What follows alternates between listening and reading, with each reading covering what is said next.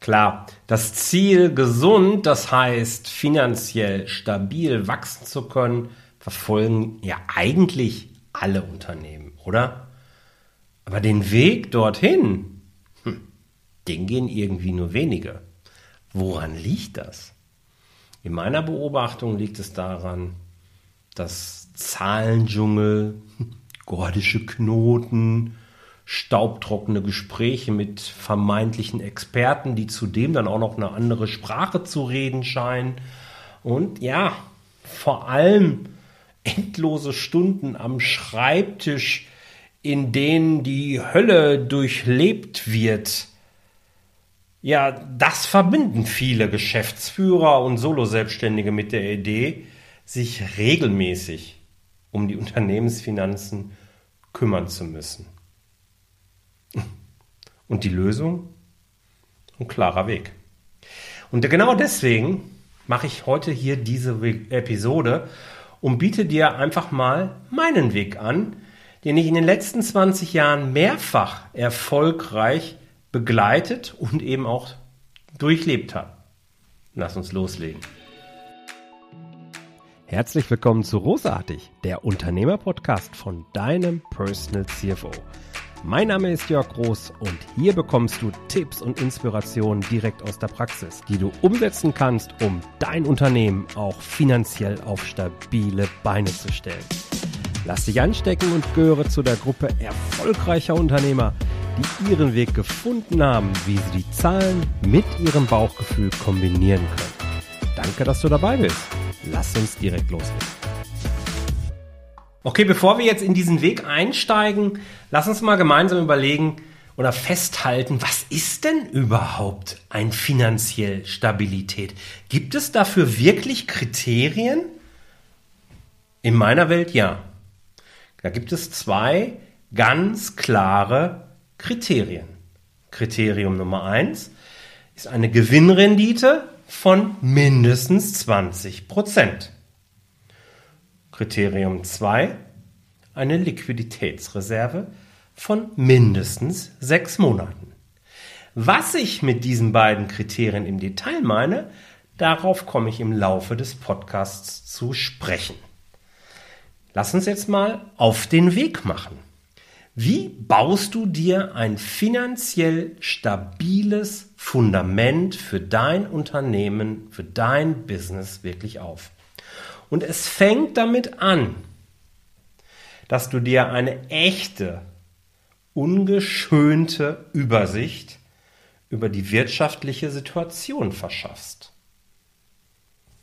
Also mir geht es hierbei darum, dass du nicht glaubst zu wissen, dass es so ist, sondern dass du wirklich weißt, dass es so ist. Und da helfen vor allen Dingen im ersten Schritt mal die Zahlen von deinem Steuerberater. Lass dir den letzten Jahresabschluss von mir aus nochmal geben, wenn du ihn nicht griffbereit hast. Und, und das ist die größere Aufgabe wahrscheinlich an der Ecke, auch eine voll aussagekräftige BWA zu dem aktuell laufenden Jahr.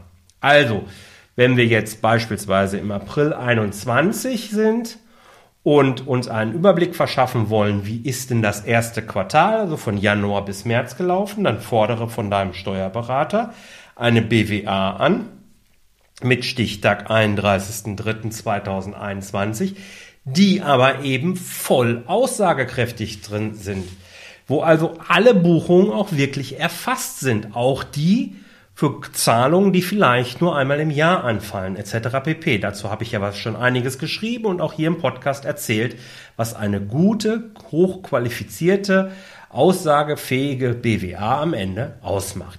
Die brauchen wir. Dann brauchen wir eine aktuelle Übersicht über die laufenden Kosten und vor allen Dingen über die verpflichtenden Kosten. Auch dazu habe ich hier im Podcast schon was erzählt. Ich verlinke dir da gerne nochmal die Folgen. Verpflichtende Kosten, was ist das? Verpflichtende Kosten sind nicht nur die fixen Kosten, also die Kosten, wo ein echter Vertrag hinterhängt, der dich über die nächsten Monate noch an die Kostenzahlung eben auch bindet, sondern es sind in meiner Welt eben auch sogenannte, ja, variable Kosten, die du von mir aus von heute auf morgen zwar kündigen kannst, aber auf jeden Fall für dein Business brauchst. Nützt also nichts, wenn du die Kosten dir einsparst, kannst du nicht mehr im vollen Umfang dein Business betreiben. Das macht auch keinen Sinn, also brauchen wir diese Kosten halt eben auch.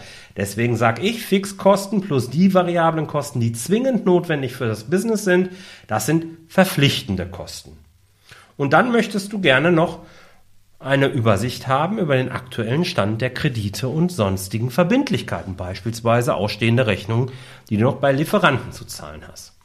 Das alles macht eine, ähm, eine vollständige Übersicht am Ende aus. Und wenn wir die haben, dann wissen wir, da stehen wir und jetzt können wir losgehen. Und mehr ist es auch nicht. Es gibt keinen Grund, sich jetzt vielleicht schlecht zu fühlen, wenn es vielleicht nicht so gut aussieht oder so. Das ist einfach der Startpunkt. Und jetzt kommen wir zu Schritt Nummer zwei. Und das ist die Optimierung des Geschäftsmodells. Zumindest möchte ich das mal so überschreiben. Was meine ich damit? Damit meine ich, dass wir im ersten Schritt jetzt versuchen, unsere Einnahmen und Kostenströme zu optimieren. Das heißt, wir fokussieren uns auf Produkte und Dienstleistungen, mit denen wir wirklich Geld verdienen. Heißt auch Produkte und Dienstleistungen, die eben zu wenig Gewinn erwirtschaften oder sogar äh, Verlust bringen, die sortieren wir aus. Und Fokus sind höhermargige Produkte. Hier darf man manchmal auch ein bisschen um die Deckecke denken. Denk an dein Team, nimm dein Team gerne mit und überleg, wie können wir das eventuell anders drehen. Wichtig ist, hochmargige, möglichst hochmargige Produkte zu haben, mit denen man auch wirklich Geld verdient. Wenn das schon nicht möglich ist, dann habt ihr einfach ja, ein, ein Thema, was schwer zu lösen ist auch. Zweiter Punkt sind die allgemeinen Kosten. Also all das, was jetzt nicht direkt zum Produkt hinzuzurechnen ist, die müssen so weit gesenkt werden, wie es eben sinnvoll möglich ist. Also gerade wenn man das Gefühl hat, ah, läuft nicht ganz so gut und machen wir uns nichts vor, sonst machst du dich meistens nicht auf den Weg. Fokus auf die Kosten, die notwendig sind, die dein Business vielleicht sogar antreiben. Auch hier habe ich mal einen Blogartikel zugeschrieben, warum Kosten der Treibstoff für deinen Geschäftserfolg sind. Den verlinke ich dir natürlich auch. Das Ziel sollte es in jedem Fall sein, ein Geschäftsmodell im Laufe der Jahre, das ist kein Knopfdruckthema, aber im Laufe der Jahre zu bekommen, wo du eine Gewinnrendite von 20 Prozent erwirtschaftet. So, was heißt das jetzt? Gewinnrendite 20 Prozent. Ich meine damit, dass du mindestens 20% Gewinn im Verhältnis zum Rohertrag erwirtschaften solltest. Nicht zum Umsatz. Ganz bewusst jetzt hier nochmal betont, weil das eben ganz viele machen, die reden von einer Umsatzrendite oder sowas. Nein, wir setzen den Gesamtgewinn, der ganz unten ist und beim Einzelunternehmen dürfen wir gerne hier für diese betriebswirtschaftliche Betrachtung auch das einrechnen, was wir uns rausnehmen aus dem aus dem Business, also als Privatentnahme buchen, das ist ja dann nicht im Gewinn drin. Das dürfen wir dort einrechnen und danach sollen 20 Prozent vom Gewinn als, äh, vom Rohertrag als Gewinn übrig bleiben. Das ist das Ziel und das gilt unabhängig von deiner Unternehmensgröße und es gilt auch unabhängig von deinem, äh, von deiner Branche.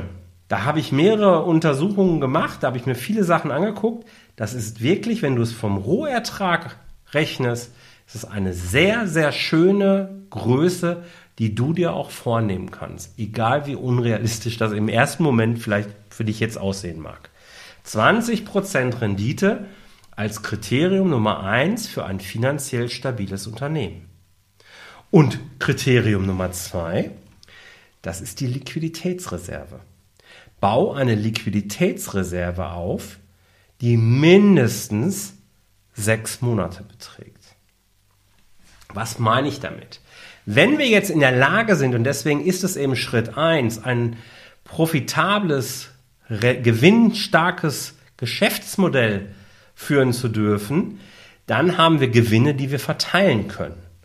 Dann können wir die Gewinne zumindest in guten Teilen in Rücklagen abbilden. Wie das geht, welche Ansätze das da äh, gibt und welche Rücklagentypen du unterscheiden darfst, das habe ich dir in der letzten, in der letzten Podcast-Folge erst erzählt. Vielleicht möchtest du da nochmal reinpacken. Ich packe dir den Link gerne auch nochmal in die Show Notes. Ziel ist es also, dass du einen, einen Rücklagenposten hast auf einem frei verfügbaren, vom geschäftsoperativen Geschäftskonto getrennten Konto, wo mindestens sechs Monate Geld drauf ist. Das heißt, der Betrag reicht sechs Monate aus, um deine verpflichtenden Kosten zu decken. Das ist der entscheidende Punkt. Deswegen haben wir sie ausgerechnet und der Betrag der verpflichtenden Kosten heruntergerechnet auf den Monat mal sechs ist das Zielbudget deiner Liquiditätsreserve. Und ich kann mir vorstellen, bevor wir jetzt hier nochmal vertiefen, ähm, dass du da vielleicht jetzt sitzt und sagst, ja, Jörg, alles gut, alles schön. Bei mir ist aber doch so und äh, deshalb. Mit anderen Worten, du hast vielleicht Fragen. Du wünschst dir Antworten, um auch dein Unternehmen finanziell aufstellen zu können. Ja, und da kann ich dir helfen. Entweder indem du Teil meiner Unternehmerplattform Personal CFO Academy wirst oder indem wir eben eins zu eins im Rahmen meines Mentorings zusammenarbeiten welches Angebot jetzt für dich das Richtige ist, das können wir klären, genau wie natürlich alle Antworten auf deine Fragen, die du vielleicht sonst noch hast, im Rahmen eines Zahlengesprächs, so nenne ich das. Daher meine Einladung, wenn du Fragen hast, wenn du sagst, ja, das ist interessant und irgendwie möchte ich jetzt wissen, was von, was Jörg dazu denkt, buch dir ein Zahlengespräch und wir finden dann raus, wo dein Business wirklich steht. Wir können uns das gerne gemeinsam angucken, was du erarbeitet hast und wo dann dein Weg zur finanziellen Stabilität entlang äh, laufen sollte. So, jetzt, wo packst du das Geld denn hin? Also, ich meine, äh, auf ein neutrales Konto habe ich gerade gesagt, ja. Aber was soll das für ein Konto sein? Es gibt für mich drei Kriterien, die hier wichtig sind. Das eine habe ich gerade schon gesagt. Dieses Konto sollte auf jeden Fall getrennt vom normalen Geschäftskonto sein. Du hast natürlich ein, ein Geschäftskonto, wo alles Mögliche drüber läuft. Ich empfehle dir ganz dringend, leg zumindest ein zweites Konto an, wo du nur die Liquiditätsreserve drauf ansparst. Was das jetzt für ein Konto ist, da gibt es unterschiedliche Varianten. Wichtig ist, egal für welche Variante du dich entscheidest, ist Kriterium Nummer zwei, das Geld muss jederzeit mindestens kurzfristig verfügbar sein, also binnen weniger Tage. Nicht noch irgendwie drei Monate warten oder sowas. Das ist kein Kriterium für eine Liquiditätsreserve. Und das dritte, die Rendite muss hier nicht im Vordergrund stehen. Es geht an dieser Ecke bei Liquiditätsreserve um ein Sicherheitspolster um die finanzielle Sicherung deines Unternehmens. Es geht nicht darum, maximale Rendite zu erwirtschaften. Aber natürlich ist die Rendite nicht ganz unwichtig, gerade wenn wir das Stichwort Inflationsausgleich hier mal nehmen. Und da gibt es jetzt eben die zwei Alternativen. Von der einen Alternative habe ich ganz häufig hier schon geredet, gesagt, leg es auf ein Tagesgeldkonto. Nun, da ist jetzt das Thema äh, Inflationsausgleich, naja, eigentlich nicht gegeben aktuell. Ja, Problem ist halt eben, wir kriegen gar keine Zinsen da.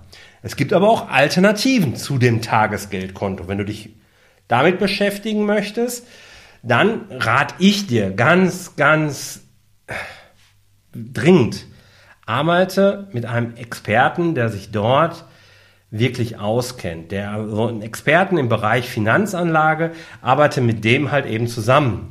Es sollte aus meiner Sicht ein unabhängiger Berater sein. Idealerweise ist es ein echter Honorarberater, also jemanden, den du dafür bezahlst, direkt, dass er dich berät, weil nur dann kann er wirklich neutral und nicht äh, dich beraten und wird nicht irgendwie hintenrum äh, bezahlt. Logisch. Hier ist meine Empfehlung Sven Stopka. Sven war ja auch schon hier im Podcast. Wir haben ein Interview äh, gemacht, das ich dir natürlich auch verlinke, warum Vermögensaufbau anders geht. Und ja, wenn du da Interesse hast, wenn du also sagst, nee, ich möchte kein Tagesgeldkonto, dann kontaktiere doch gerne Sven Stopka. Die Kontaktdaten packe ich dir gerne hier auch nochmal rein. Und ähm, Sven wird dir da weiterhelfen. Hat er bei dem einen oder anderen Kunden bei mir schon gemacht auch. Also, das sind die beiden Alternativen, wie du das Geld eben anlegen, anlegen kannst. Und so baust du sukzessive ein finanziell stabiles Unternehmen auf, das ein profitables Geschäftsmodell hat, das eben 20% Gewinn vom Rohertrag erwirtschaftet und irgendwann dann eben auch eine Liquiditätsreserve von sechs Monaten hat. Und von der Basis aus kannst du wirklich gesund und nachhaltig finanziell stabil wachsen und bist für den einen oder anderen Sturm locker gewappnet. Ich wünsche dir viel Erfolg, bleib erfolgreich und sei großartig.